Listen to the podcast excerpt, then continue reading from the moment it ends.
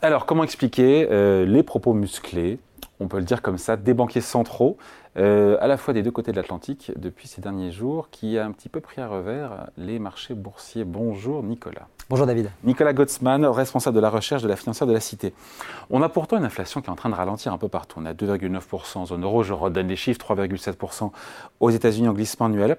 Mais on a Jérôme Powell euh, qui nous a dit euh, qu'il n'est pas convaincu voilà, que les taux d'intérêt soient assez élevés pour lutter contre l'inflation. C'est ça qu'il nous dit.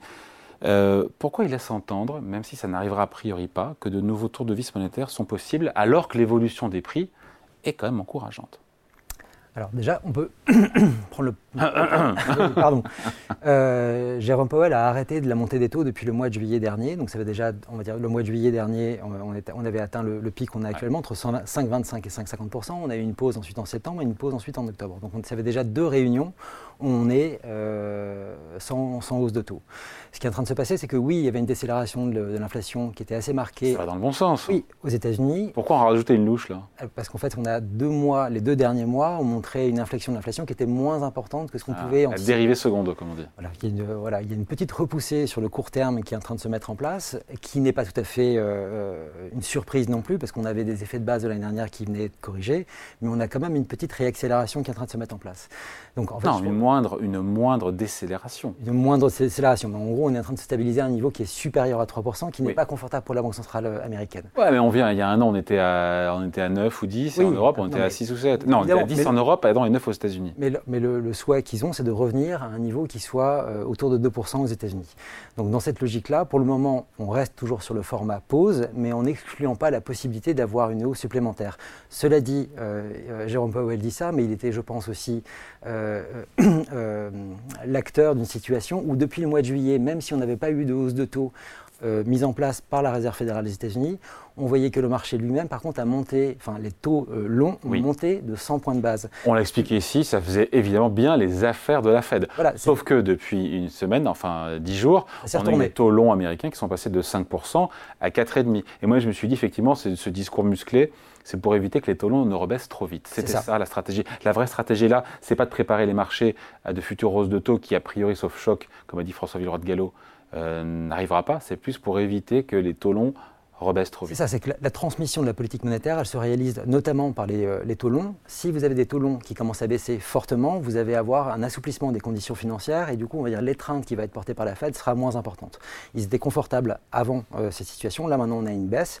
Donc effectivement, pour eux, si jamais la situation continuait dans ce sens-là, c'est-à-dire qu'on avait une baisse des taux longs qui continuait à se mettre en place, ils auraient un risque d'avoir une transmission moins forte de la politique monétaire qui pourrait les obliger à monter les taux.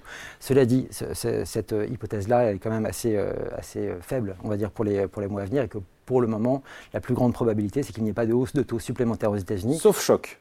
Comme a dit François Villeroy Gallo, gouverneur de la Banque de France, il a raison. Hein. Alors oui, mais là les situations sont encore très différentes entre, la zone euro et les États-Unis parce que cette réaccélération légère qu'on peut voir sur l'inflation américaine ne se réalise pas au sein de la zone euro. Quand on regarde l'inflation de long terme, donc euh, sur un an, euh, le chiffre headline qui incorpore euh, l'énergie et l'alimentation, on est effectivement à 2,9% et on a vu des gouverneurs, trois gouverneurs pour le moment, qui ont commencé à dire attention, parce qu'au début de l'année prochaine et euh, pour les derniers mois d'année, on pourra avoir une, remontée, mais qui serait simplement le résultat de ce qui s'est passé, enfin, des effets de base de l'année dernière où on avait une forte contraction de l'inflation à ce moment-là. Or, quand on regarde l'indicateur d'inflation corps, dont on donc, euh, pour lequel on expurge l'énergie et l'inflation et qu'on prend un séquençage de court terme. Et l'alimentation. pardon. Euh, on prend 3 mois et 6 mois, c'est-à-dire on, on, évite les effets de base, on a, on a des chiffres qui sont entre 2,3 et 2,9%, c'est-à-dire des chiffres qui sont encore plus faibles que ce qu'on peut avoir. Alors pourquoi est-ce que Isabelle Schnabel, membre du directeur de la BCE, nous dit la dernière ligne droite avant d'atteindre notre cible d'inflation, qui est donc de 2%, risque bien d'être la plus difficile? Pourquoi est-ce qu'elle dit ça, puisqu'on a des chiffres qui disent le contraire? Eh ben, c'est euh, pour moi une curiosité. D'ailleurs, ce qui était assez surprenant, c'était de voir que Isabelle Schnabel, en parlant, en fait, l'expression qu'elle a utilisée, c'est le last mile, c'est-à-dire que, en gros, le dernier kilomètre, va être le plus difficile à, faire. Je pense que la semaine dernière, euh, Yann Atsus, qui est le chef économiste de Goldman Sachs, qui est allemand lui aussi, disait que pour lui, le last mile serait sans doute bien plus euh, facile que ce que ne peuvent le, croire les banques centrales. Et quand on regarde les données de court terme, encore une fois, pour la zone euro, pas pour les États-Unis, il donne raison. On voit que l'inflation est plutôt en situation. En fait, on pourrait avoir pour le prochain mois une inflation inférieure à 2% pour l'inflation corps au sein de la zone euro sur la dynamique des trois derniers mois et qui s'en rapprocherait fortement pour les six derniers mois. Bon, les marchés qui tablent sur de premières baisses de taux directeurs des banques centrales, mi-2024. Bon, il y a quelques foufous qui nous parlent du mois de février, mais pourquoi pas, en même temps, il faut tout pour faire un monde.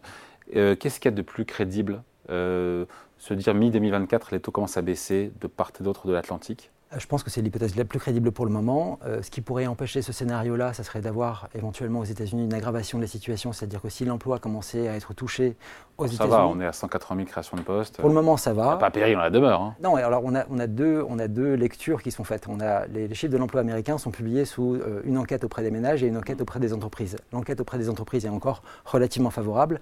L'enquête auprès des ménages nous montre une dégradation de moins 13 000 emplois en moyenne des trois derniers mois pour la, dernière lecture. qui a raison euh, généralement, c'est le premier chiffre. C'est l'enquête bah auprès des entreprises qui est la plus fiable. Cela dit, je pense que ça, agit comme un signal d'alerte. Donc la, situation va être effectivement bien regardée. On va voir aussi les dynamiques de salaire.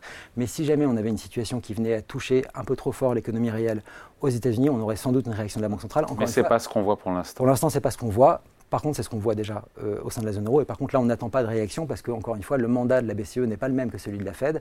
La Fed protège la croissance bien plus que ne le fait la BCE. D'ailleurs, c'est ce qu'a répété euh, Christine Lagarde lors de son intervention vendredi dernier euh, pour, le, pour le Financial Times. On lui pose la question de la croissance, il a dit oui, mais moi mon mandat, ce n'est pas forcément de soutenir la croissance, les salaires ou l'emploi, c'est d'abord de, lutter contre l'inflation trop élevée et ensuite c'est en objectif secondaire.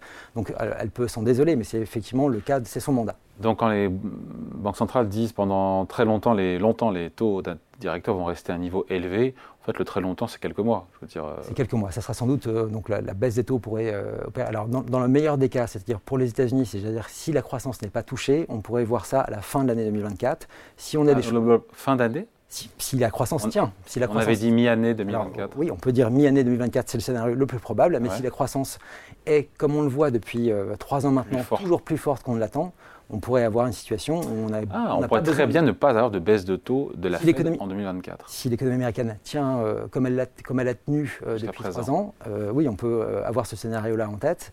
pour la là, pour le coup, ça serait un choc pour les marchés parce que le marché n'anticipe pas du tout l'absence de baisse de taux en 2024.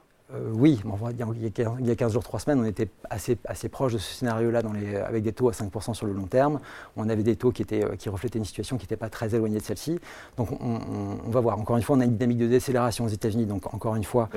De l'inflation de, de, décélération aussi de la croissance qui est en train de se mettre ah en place euh, aux États-Unis. Même si on avait un chiffre très fort au Q3, pour la suite des opérations, on devrait avoir quand même un ralentissement, notamment sur l'emploi. L'emploi est vraiment le nerf de la guerre pour la croissance américaine. C'est ce qui permet d'avoir le soutien de la croissance enfin de la consommation et donc de la croissance. On est sûr, on finit là-dessus, que la Fed dégainera la première Non, en matière de baisse de taux. Euh, encore une fois, Parce que les marchés en sont convaincus indirectement, mais c'est pas sûr. Hein. C'est ça. Enfin, je, pense que si, euh, par exemple, pour la BCE, si la Fed avait les chiffres de la BCE aujourd'hui, elle serait déjà en situation de baisser les taux. Si la Fed avait les chiffres, ah oui, bah oui, en termes d'inflation. En, termes d'inflation et surtout en termes de croissance, c'est-à-dire que l'impact qu'il y a aujourd'hui sur la croissance ah bah européenne est, suffisant pour aurait sans doute provoqué la réaction de la Fed. Elle ne le fait pas du côté de la BCE parce que les mandats sont différents. Et euh, voilà. Ensuite, donc, si, si la situation s'aggrave sur le terrain de l'emploi, on voit des retournements euh, sur le terrain de l'emploi en France, en Allemagne, pour le moment au sein de la zone euro. Ce n'est pas le cas aux États-Unis. si les choses venaient à s'aggraver, on pourrait avoir une peut-être plus rapide qu'anticipée au sein de la zone euro. Pour le moment, ce n'est pas le cas, mais euh, ça pourrait arriver effectivement. Allez, merci à vous, Nicolas Gottsman, responsable de la recherche et de la stratégie à la financière de la Cité. Merci. Merci.